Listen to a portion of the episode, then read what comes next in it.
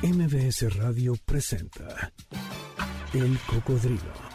Experiencias históricas, callejeras, urbanas y sonoras por la ciudad con Sergio Almazán. Súbete en El Cocodrilo. Aquí arrancamos. ¿Qué tal? ¿Cómo están? Bienvenidos. Muy buenas tardes. 4 de la tarde en punto en este sábado 23 de enero. El año es el 2021. Esta es la emisión 405 del Cocodrilo. Mi nombre es Sergio Almazán. La frecuencia la conocen, la sintonizan, la siguen. MBS 102.5. Y la tarde de hoy nos vamos a recorrer las calles, sobre todo dos barrios singulares y legendarios en esta ciudad. Y lo vamos a hacer acompañados de una Catrina que esta tarde decidió bailar a este ritmo. La rocola del cocodrilo.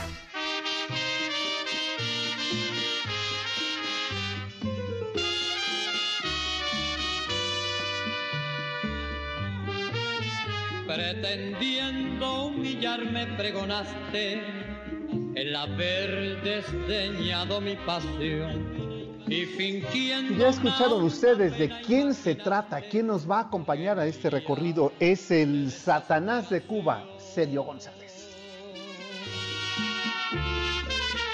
Total, si me hubieras querido, De las voces afrocaribeñas que la isla cubana registra en la memoria musical, la voz de Celio González ocupa un lugar en el cancionero tropical de América. En su paso por la Sonora Matancera dejó temas emblemáticos como este que estamos escuchando, Total, Quémame los ojos, Los aretes de la luna, que han marcado parte de la historia de la primera mitad del siglo XX de Cuba, con temas que son una geografía rítmica, sentimental y sonora. Es creer que la muerte se pudiera evitar. Total. Celio Adán González Ascenso, nombre bautismal del cantante, nació un 29 de enero de 1924 en Camajuani, en Cuba, y fue de los ocho hijos del matrimonio González Asensio, quizá el más talentoso de todos. La madre de Celio lo impulsó a la música como una forma de mitigar los efectos que la facomelia le había provocado. Esta es una enfermedad que produce malformaciones y él había nacido, Celio González, sin dos dedos de los pies y de las manos, motivo por lo que siempre fue objeto de burlas en la escuela primaria de Cuba y por ello quizás su madre le consintió muchos de sus deseos, entre ellos ser músico. Total. Si no tengo tus besos, A los 17 años de edad ingresó a la orquesta de Joaquín Mendíbel y el conjunto Camacho y dos años más tarde Celio González fundó su, fundó su propio trío, el Trío Nacional, y a partir de ese momento se traslada a La Habana, donde comienza a actuar en los lugares más simbólicos de la isla cubana, como la Tropicana.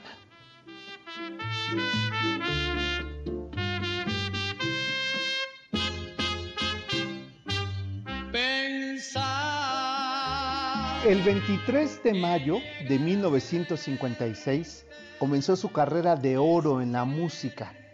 Sergio González se convierte en la primera voz de la Sonoras Matancera, sustituyendo a Bienvenido Granda, siendo su gran éxito total. Y más tarde su segundo gran éxito y quizá el primero con esta banda musical de la Sonora Matancera, Quémame los ojos.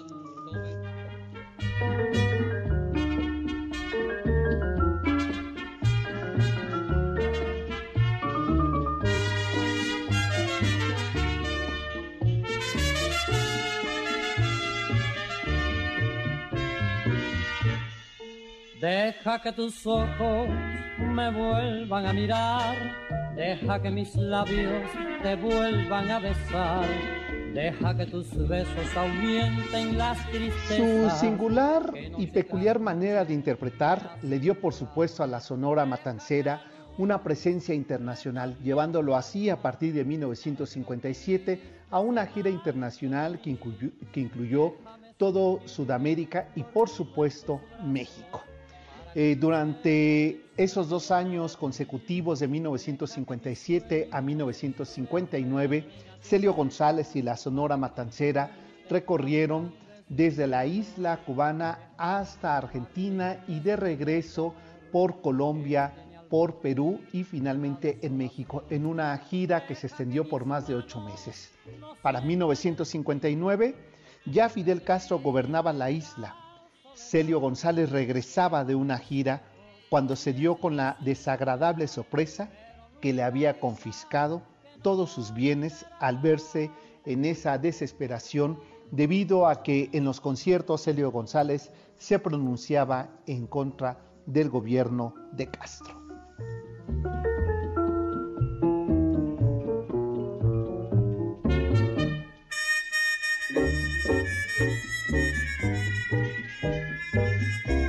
Esta situación adversa en la que se ve envuelto Celio González, decide eh, regresar a México, donde se instala junto con su esposa Marta Torres y sus hijos Celio Lázaro y Linda Elisa. Contratado por la empresa de discos Orfeón, fijó su residencia aquí, en la Ciudad de México, dejando atrás a la Sonora Matancera que le había dado a conocer en el campo internacional de la música tropical. Deja que mis manos no sientan el frío, el frío terrible de la soledad. Quémame los ojos si es preciso vida, pero nunca digas que no volverás.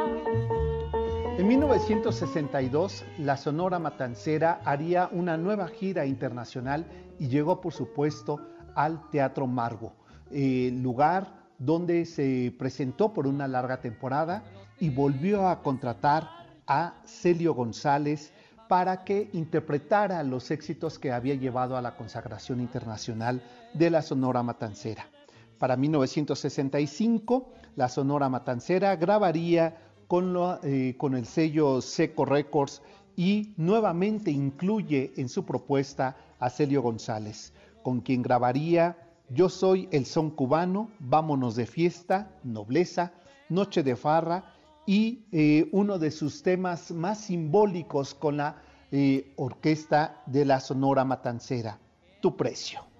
En los años 60, la radio y el cine mexicano hacían sonar la música de orquestas, despertaba la noche y el bolero como una nueva identidad musical, eh, encontraba en Celio González uno de sus mejores portavoces. Y es así como Celio González graba uno de los temas eh, bolerísticos de Lara más importantes de su carrera.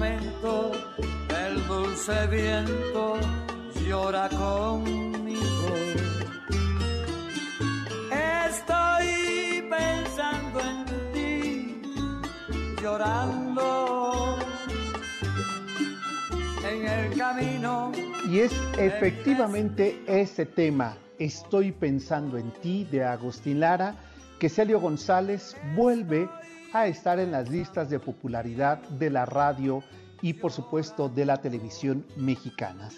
Celio González se convierte así en una de las voces más importantes del cancionero popular tropical y bolerístico de América. A partir de los años 70 hasta los años 90, Celio González es fundamental en el cancionero latinoamericano. En el año 2003 participó en un festival en homenaje a su paisana Celia Cruz. Grabó un disco en homenaje a José Antonio Méndez y al mes de haber concluido la grabación de ese disco, fallecía en su casa de la Ciudad de México a la edad de 80 años. Hoy celebramos el aniversario 117 de nacimiento con sus canciones, con su ritmo, con esta manera tan peculiar de hacer de los boleros y de la música tropical un género propio que bien se podría llamar del Satanás de Cuba, Celio González. Feliz cumpleaños a este flaco musical que le dio a América Latina un sello peculiar al bolero y a la música tropical de América. Llorando. La noche llena de estrellas, más que me importa. Estoy pensando en ti, llorando tanto, tanto, que donde vayas hace sentir lo amargo de mi llanto,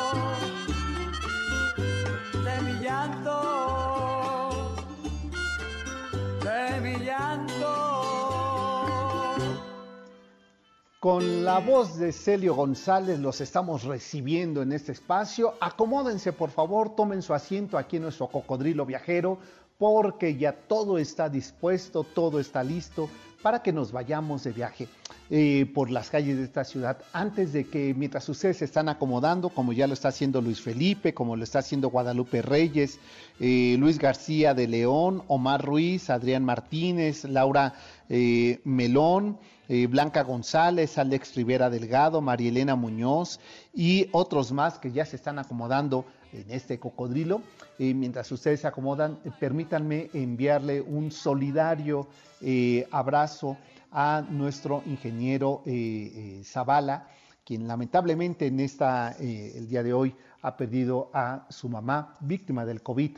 Así es que estas eh, lecciones que a diario se van sumando en este obituario nos sirvan para eh, protegernos, para mantenernos en casa si no tenemos que salir, usar correctamente el cubreboca en los espacios públicos y seguirnos cuidando. Todavía la pandemia no está controlada en México ni en el mundo. Así es que a cuidarnos. Un abrazo, querido Inge Zavala, por esta lamentable situación por la que ahora estás atravesando. Pues eh, ya están ustedes listos porque nosotros nos vamos a ir a pasear a las calles del centro de la Ciudad de México y un barrio eh, singular del centro de la ciudad es, eh, sin lugar a dudas, Tepito. Pues nos vamos a ir hasta la actual calle de Jesús Carranza, el número 6 de la antigua calle de La Paz. ¿Qué pasó ahí? ¿Qué ocurrió ahí? Pues hace unos ayeres, para ser exactos, este, hace 108 años. Pues de eso vamos a platicar regresando de esta pausa comercial, eh, este, porque eh, vamos a irnos preparando para recorrer estas calles. Antes de la pausa, permítanme invitarles, el día de mañana seguimos con este recorrido que estamos haciendo por la arquitectura de la Ciudad de México. Mañana en nuestro recorrido virtual a través de la aplicación de Zoom nos vamos a recorrer las calles de la Ciudad de México con la arquitectura que nos propuso en los años 30 Juan O'Gorman a través de este arquitecto, eh, muralista, pintor, un enorme artista, pues vamos a conocer la historia de la arquitectura mexicana de los años 30. Quieren asistir es 10 de la mañana desde la comunidad de su casa, desde sus eh, este, dispositivos electrónicos podemos hacer este recorrido que incluye videos, fotografías, audios con la voz de O'Gorman. Vamos a escuchar la voz de O'Gorman. Pues eh, mándenme un correo a sergio arroba sergioalmazán.com para que se inscriban y en punto de las 10 de la mañana recorramos juntos este eh, domingo la Ciudad de México de los años 30 a través de la arquitectura modernista en México. Pues ahora sí, si les parece, hacemos nuestra pausa invitándolos a que se conecten a través de eh, mbsnoticias.com en el Facebook, como lo están haciendo eh, ya varios de ustedes, el Cocodrilo MBS, mi Twitter que es salmazán71 o el Cocodrilo MBS. Hacemos la pausa al ritmo de Sergio González para regresar hasta las calles del centro de la ciudad. Volvemos. Hombre tiene bombón, hombre tiene, tiene rumba, tiene conga, tiene mambo y tiene swing. Y si tú lo bailas, sentirás también este ritmo alegre se puede imponer. El cocodrilo regresa después de esta pausa. No te despegues. MBS 102.5. Ya estamos de regreso. Sigamos recorriendo la ciudad en el cocodrilo con Sergio Almazán, aquí en MBS 102.5.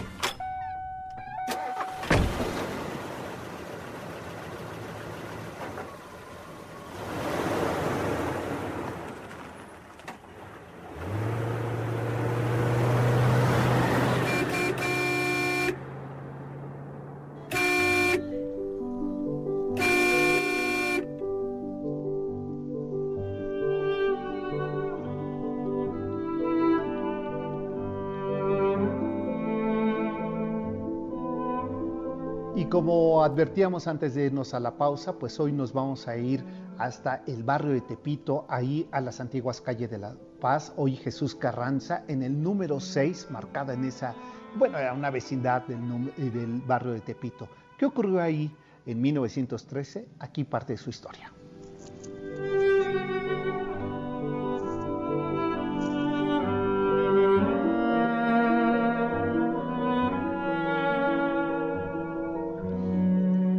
Pobres nunca alcanzan la gloria ni siquiera en las ciudades, dijo el párroco que acudió a darle la extremaución a don Lupe en la vivienda 14C de la vecindad ubicada con el número 6 de la calle de La Paz en el barrio de Tepito.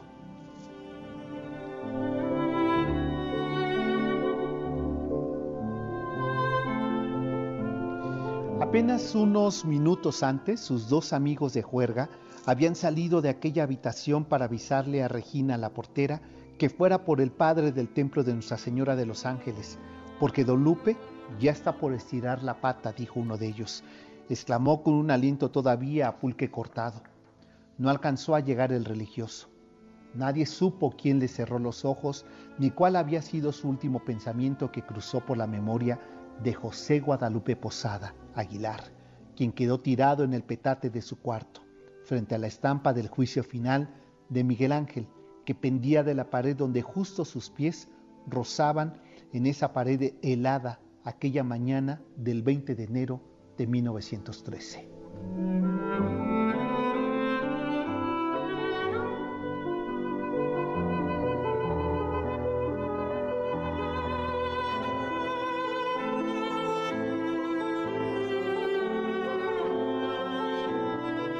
Los vecinos no solo de la vecindad, sino del propio barrio de Tepito, sus amigos y por supuesto los curiosos, se acercaron hasta la puerta 14C para ser testigo de lo que a voces comenzó a correr como agua de mayo.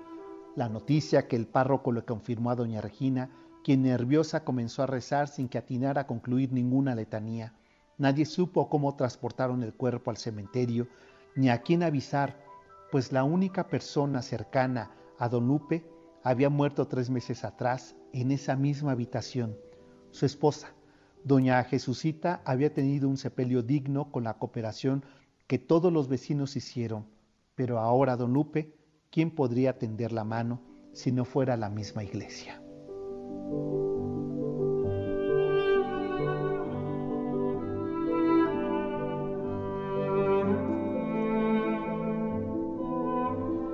José Guadalupe Posada el dibujante que le dio vida a la tan socorrida, famosa y juguetona Katrina, ahora ella lo volvía inmortal.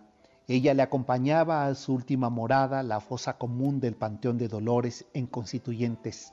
Nadie, nadie reclamaba su cuerpo ni sus múltiples grabados críticos que había hecho sobre Díaz, ni sus caricaturas de la calavera garbancera eh, le hacían valla.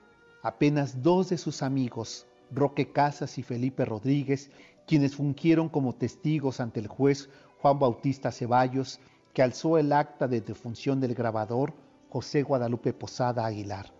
A las 16 horas de aquel 20 de enero de 1913, su cuerpo ingresaba a la fosa común para quedar en el olvido por muchos el creador del simbólico festivo que da presencia internacional a México con una de las conmemoraciones más lúdicas, el Día de Muertos, con esa coqueta, seductora y elegante Catrina. Su creador no le dio la vida para verla crecer, hacerla famosa, ni logró ser reconocido como lo que es el más importante grabador del siglo XX mexicano, José Guadalupe Posada.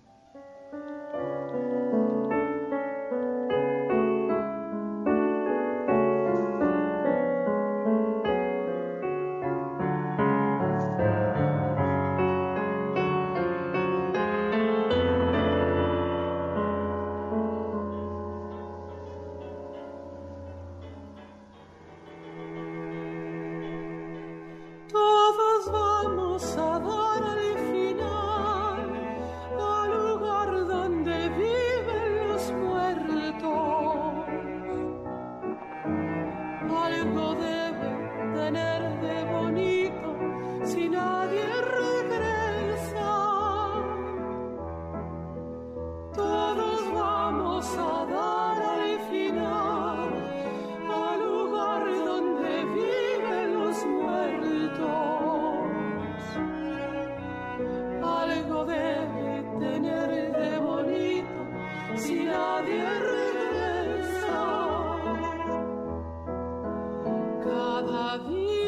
Aunque la sentencia advierte que algo debe de tener de bonito el lugar donde van a dar los muertos porque nadie regresa, el caso de José Guadalupe Posada es muy singular porque efectivamente eh, muere en la fosa común, nadie lo reclama, pero su inmortalidad se alcanza, curiosamente, casi 45 años más tarde, cuando otro de sus contemporáneos, eh, pintor, eh, también grabador, eh, rescata de esa memoria festiva a su Catrina o a su calavera carbancera, como la llamaría José Guadalupe Posada, y la pone en la, en la mirada pública y le otorga con ello una inmortalidad tanto a, esa, eh, a ese grabado, a esa Catrina, a esa huesuda seductora,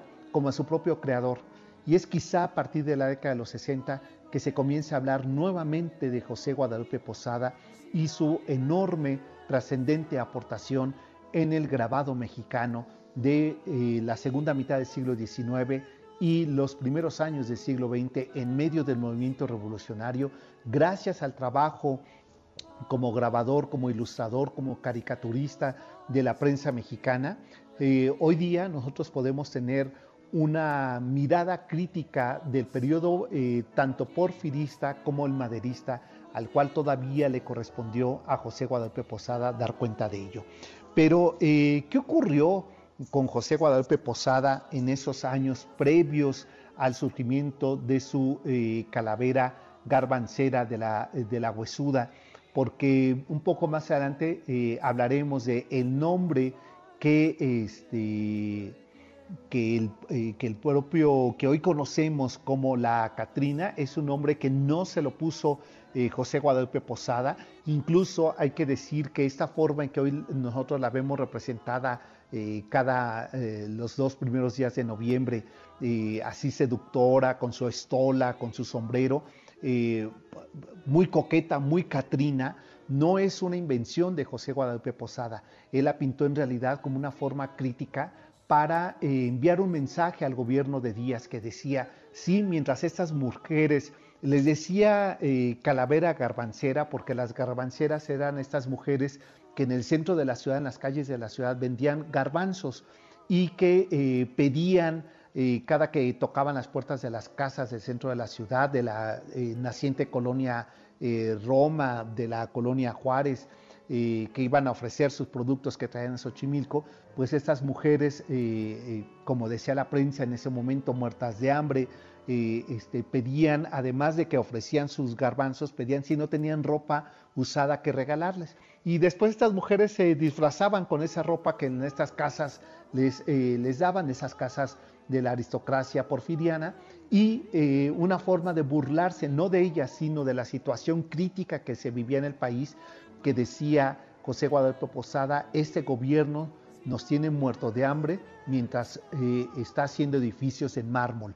Y, y por ello le puso a su personaje, que era una, pues una calaca, este, la garbancera, que era este, como un poco el homenaje y que decía así en esta situación de crisis y de desigualdad social ese es el origen de su eh, calavera. ¿Cuándo se originó esa calavera? ¿Cómo se transforma en la Catrina? y en qué momento se convierte en el personaje icónico de nuestra cultura, pues de ello vamos a platicar un poco más adelante. Me están preguntando por aquí si el tema que tenemos de fondo, que se llama Un montón de tierra, que eh, es un tema de Liliana Felipe y aquí eh, es una versión eh, Eugenia León en, un disco de este, ¿A dónde van los que se van? interpreta una versión de este tema, pero aquí lo estamos escuchando con la voz de Regina Orozco, debido a que el gran personaje que, que genera la atmósfera de eh, José Guadalupe Posada, pues es la Catrina. Por ello hemos elegido ese tema. Así es que, eh, Luis Felipe, que me preguntabas, este del, eh, es un disco dedicado a canciones de Día de Muertos que grabaría Regina Orozco y, y, este es el, el, tema, es de Jesús Rodríguez que se llama así Un montón de tierra.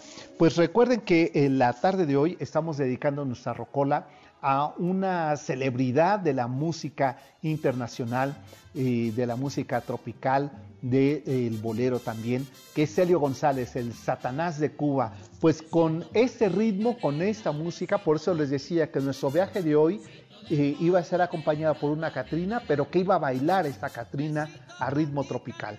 Pues escuchando a Celio González nos vamos a la pausa de la media. Recuerden que todos los sábados de 4 a 5 de la tarde los esperamos para que juntos viajemos a bordo del cocodrilo. Volvemos.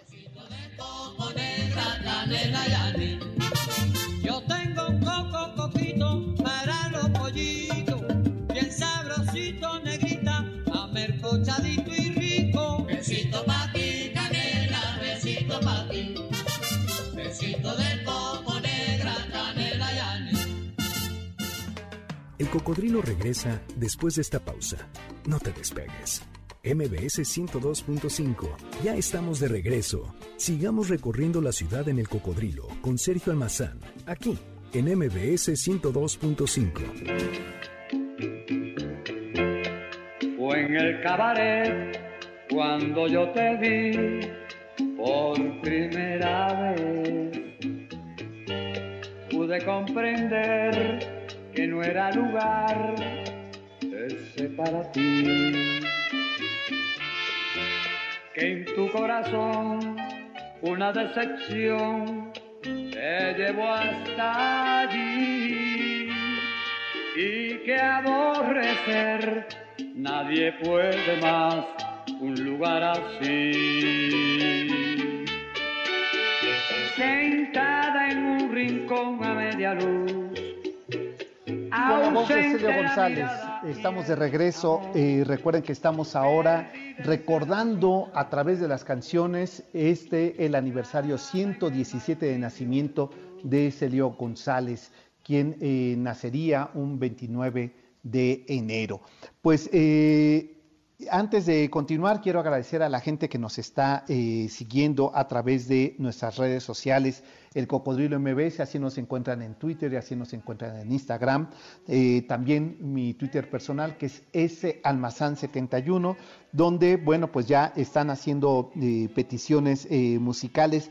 Dicen por allí, Janine, a ver si entre tus discos es que debo decir que ahora fue el papá de Janine quien prestó los discos para esta, eh, esta tarde, para la Rocola. Eh, eh, me están pidiendo tu precio. Pues es un tema fundamental para el cancionero de Celio González, así es que un poco más adelante, por supuesto, los, los complacemos con ese tema. Y también déjenme saludar a la gente que nos está siguiendo a través de Facebook Live. por acá me decía María Guadalupe Montaño quien, eh, este, que excelente programa, que felicitaciones.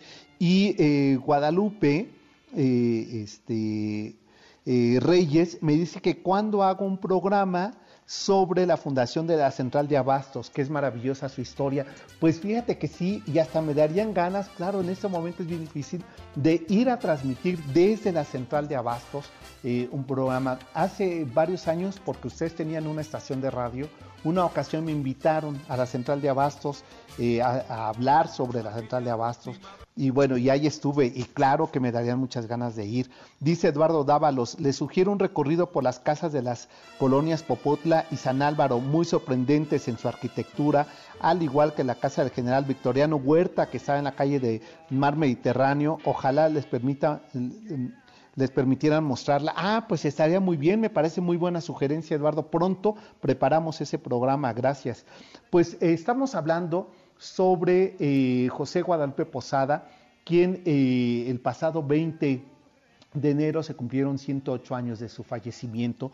Y me parece que nunca se agotará el tema de José Guadalupe Posada porque eh, aún tenemos a nivel cultural, a nivel histórico, cuenta pendiente con su trabajo este, como grabador, como ilustrador y caricaturista. Ustedes recordarán cuando hablamos de la película del baile del 41, de los 41, y hicimos referencia a aquella nota que publicaría José Guadalupe Posada, donde los dibuja a estos este, chulones, eh, maricones, como tituló su nota, y que eh, eh, notas como esas permiten en el siglo XXI poder ir reconstruyendo la historia nacional y dar cuenta cómo el analfabetismo eh, podía estar informado a través del trabajo como grabador, caricaturista, el propio José Guadalupe Posada. Pero ¿cómo surgió la Catrina Garbancera?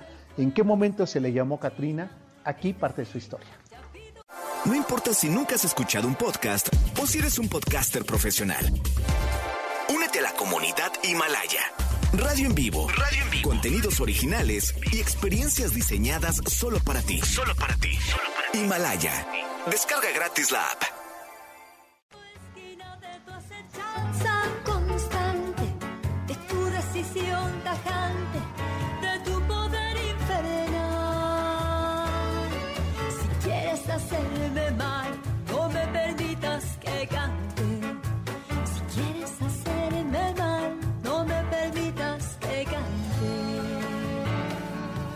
José Guadalupe Posada es el genio de las calaveras, lo mismo con sendas faldas de adelitas, con sombreros de ala ancha, calaveras eh, huesosas, con danzas tenebrosas, calaveras burlonas y aguerridas, calaveras que persiguen políticos o que son el cuerpo de otros políticos.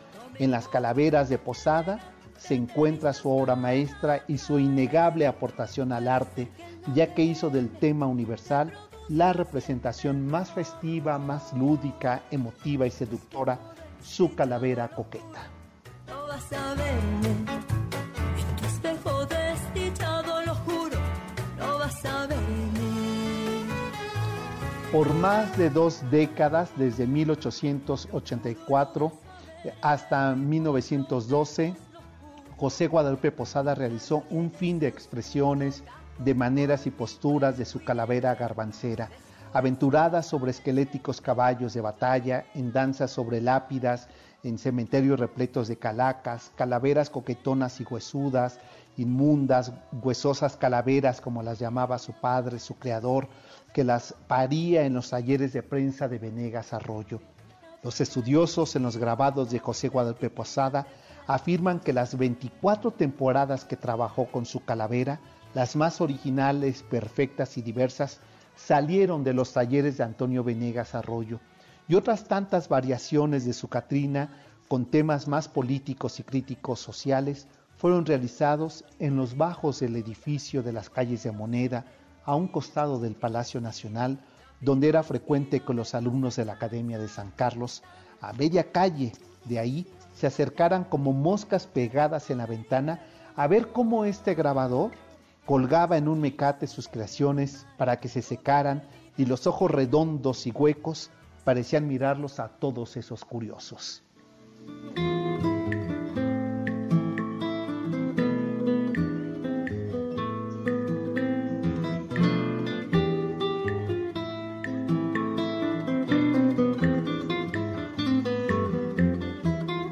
De los talleres de Venegas Arroyo, en las calles de Tacuba, en el centro de la Ciudad de México, o de los talleres en Miscuac, en el pueblo de San, Juan, allí en las inmediaciones de la plaza, Posada trabajó en las caricaturas, en los grabados y portadas del almanaque del padre Cobo que imprimía Irineo Paz, el abuelo del poeta Octavio Paz. En aquellos semanarios eh, juaristas y antiporfiristas, Posada atisbó al padre Cobos bailando con doña Caralampia Mondongo.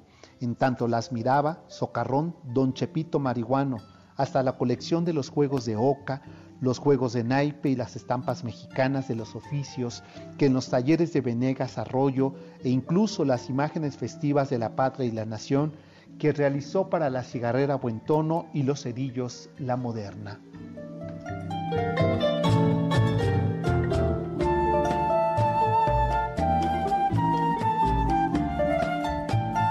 José Guadalupe Posada hizo suyo el papel, la tinta y por supuesto todo ese montón de imaginería que representó entre las imágenes de personajes ilustres, los oficios populares de las calles de la Ciudad de México y los almanaques musicales, históricos y políticos que contaron con el ingenio y la crítica de Posada.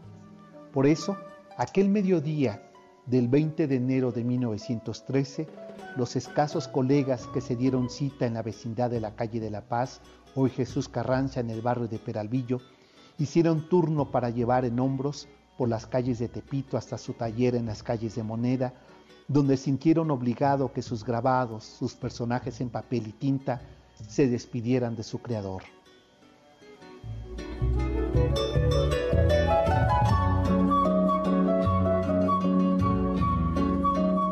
Desde ese cuarto húmedo y oscuro de la vecindad de la, hasta la calle de Moneda, partió el tranvía eléctrico cerrado completamente por cortinas que condujo a don Lupe a su última morada.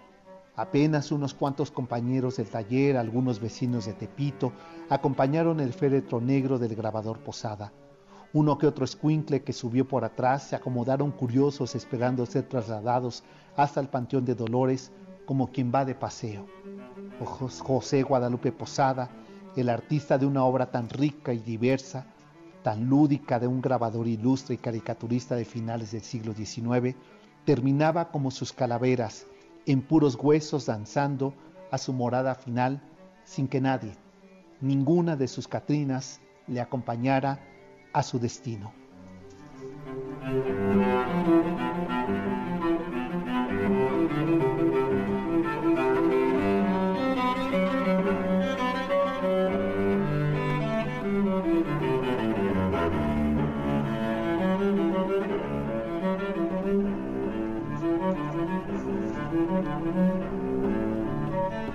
Pues eh, vamos momento casi de hacer otra pausa, no sin antes invitarlos. El día de mañana tenemos nuestro recorrido virtual.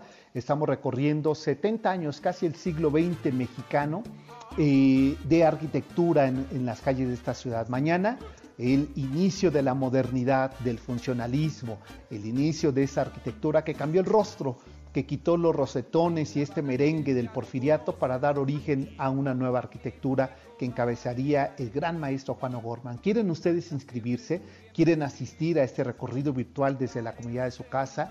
Pues mándenos un correo a sergio arroba sergioalmazán.com y ahí les damos todos los informes.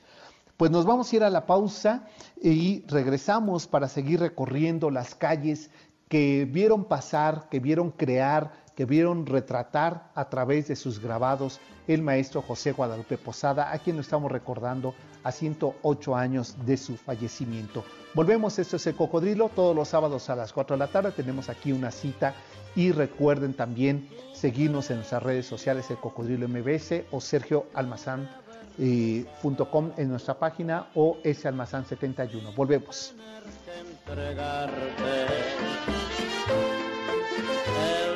corazón. Tus ansias pude haber saboreado. No sabía que era romance de ocasión. El cocodrilo regresa después de esta pausa. No te despegues. MBS 102.5. Ya estamos de regreso. Sigamos recorriendo la ciudad en el cocodrilo con Sergio Almazán, aquí en MBS 102.5.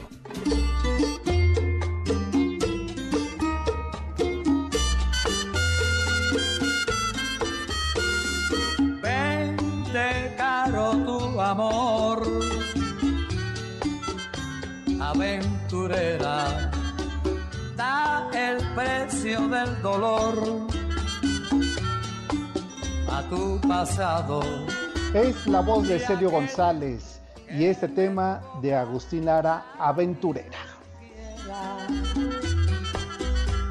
Que pague con brillantes tu pecado. Que pague con brillantes tu pecado. Según me reporta Janine Montes, que en cabina y en la colonia Anzures, Neto, eh, el ingeniero que está a cargo de la operación y nuestro DJ esta tarde, pues que se ha puesto a bailar al ritmo de Celio González, lo cual lo único que me hace evidente, Neto, es que tienes buen gusto musical. tu camino. Vende caro tu amor. Aventurera. Pues nosotros seguimos recorriendo las calles eh, a través, las calles de la ciudad y sobre todo las del centro de la ciudad, a través de la mirada y a través de la historia de eh, la vida de este grabador tan importante que, eh, permítanme una cita de Diego Rivera que dijo, tan grande como Goya, Posada fue un creador de una riqueza inagotable. Ninguno lo imitará, ninguno lo definirá, su obra es la obra de arte por excelencia. Así dijo Diego Rivera y ya que estoy citando a Diego Rivera, pues, ¿qué les parece que hablemos de aquellos años 40 cuando vuelve a aparecer en la vida pública, en las calles y en especial en la Alameda, la Catrina de José Guadalupe Posada? ¿Por qué surge eh, casi 30 años después de haber muerto José Guadalupe Posada su Catrina? Aquí la historia.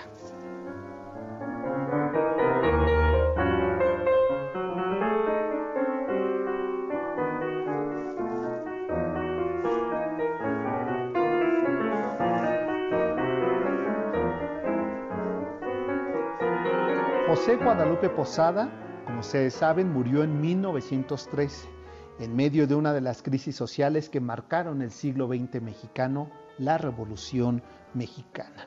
Sus grabados, sus ilustraciones y caricaturas quedaron, como muchas de las producciones del arte popular, en el olvido tras el triunfo carrancista en 1917. Con la llegada de Vasconcelos a la naciente Secretaría de Educación Pública, promovió una identidad nacional acorde a la plástica internacional con aires nacionalistas oficiales.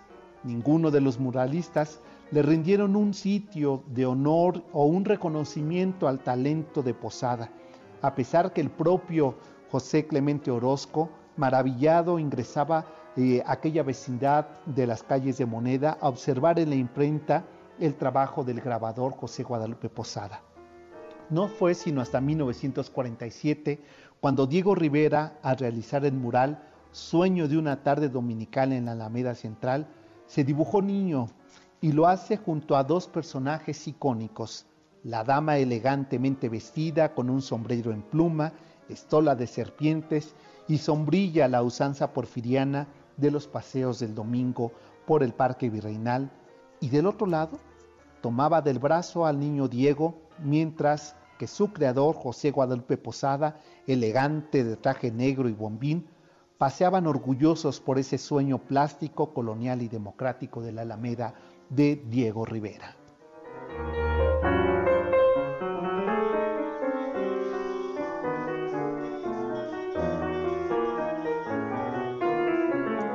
Aquí, en este mural que se realizó para el Hotel del Prado, desaparecido en el sismo del 85 por eh, consecuencias sísmicas, Diego Rivera engalanaba a la Catrina, a la calaca carbancera de Posada. Homenajeaba de forma justa, merecida y portentosa la dimensión de Posada y a la propia hija parida en los talleres de Venegas Arroyo, la Calavera, que a partir de ese momento sería llamada Catrina, que quiere decir elegante muerte que seduce, que refinada y lúdica nos representa en la vida conmemorativa de la cultura ante el mundo.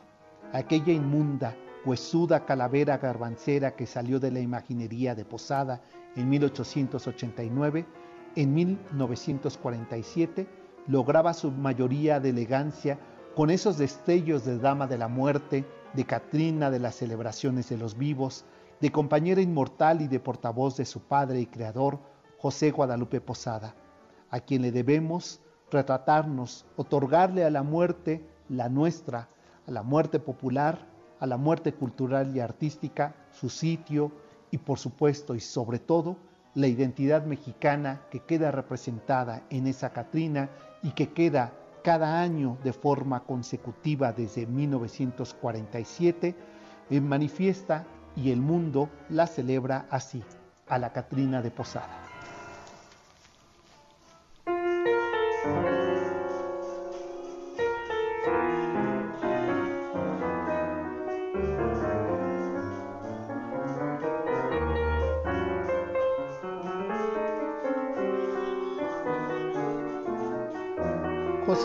Posada muere como ocurre con los grandes artistas, en la pobreza, sin el reconocimiento nacional, mucho menos internacional, y sin ni siquiera haber visualizado que su calavera eh, fuera a trascender de esa manera y que no importaba que tiempo después no supiéramos el nombre de su creador, porque hay que decir que muchos de los trabajos que realizó, realizó José Guadalupe Posada como grabador eh, no tuvieron firma, no tenían fecha y que se pudo saber de que se trataba el de su autoría porque eh, tanto en la casona que habitó eh, Irineo Paz hacia el sur de la Ciudad de México, en el barrio de Miscuac, en el barrio de San Juan, como en el centro de la ciudad, en el taller de las calles de Moneda, se encontraron este, originales mecánicos, tanto en madera, como en, eh, en carnaza, en suela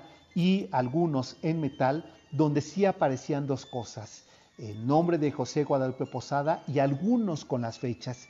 De ahí, en la década de los 50, se pudo tener registro de una producción y poder dar con los talleres que eh, se tenía noción de los grabados que se habían hecho, pero no de quien fuera su autor, de los talleres de Venegas Arroyo, prácticamente los 30 años que estuvo trabajando eh, el maestro Posada en su taller, el 80%, según afirman los investigadores, de esos grabados son obra de José Guadalupe Posada, porque hay que decir que Irineo Paz nunca le dio el crédito a Guadalupe Posada de haber sido él quien hace el dibujo del padre Cobos, que los almanaques eh, críticos eh, llevaría a cabo esta ilustración hecha por el propio Guadalupe Posada que gracias a estas litografías encontradas después, estos originales mecánicos, se pudo conocer la autoría y nada más y nada menos que del maestro Posada, a quien todavía le debemos una revisión concienzuda de su obra y su aportación a la cultura y a las artes populares de México como grabador.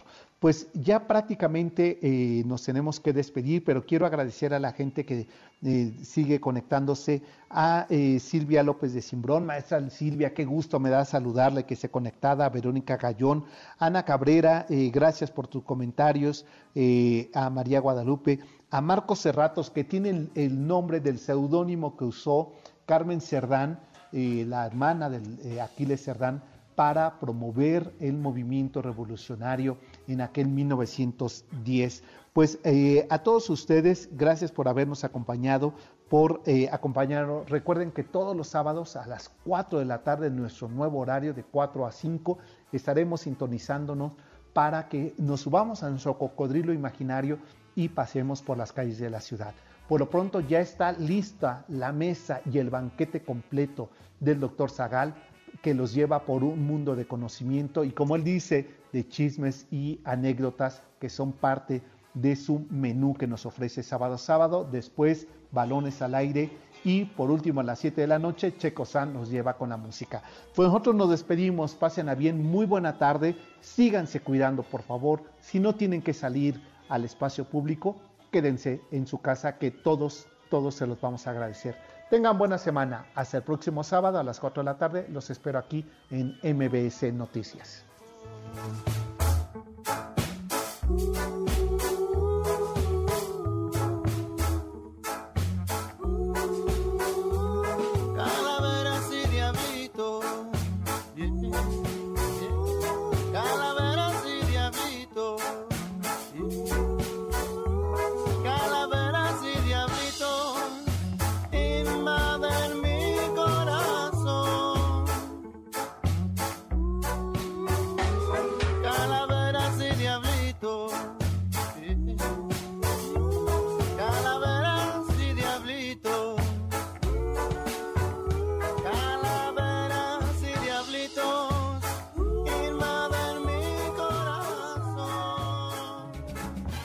MBS Radio presentó El Cocodrilo.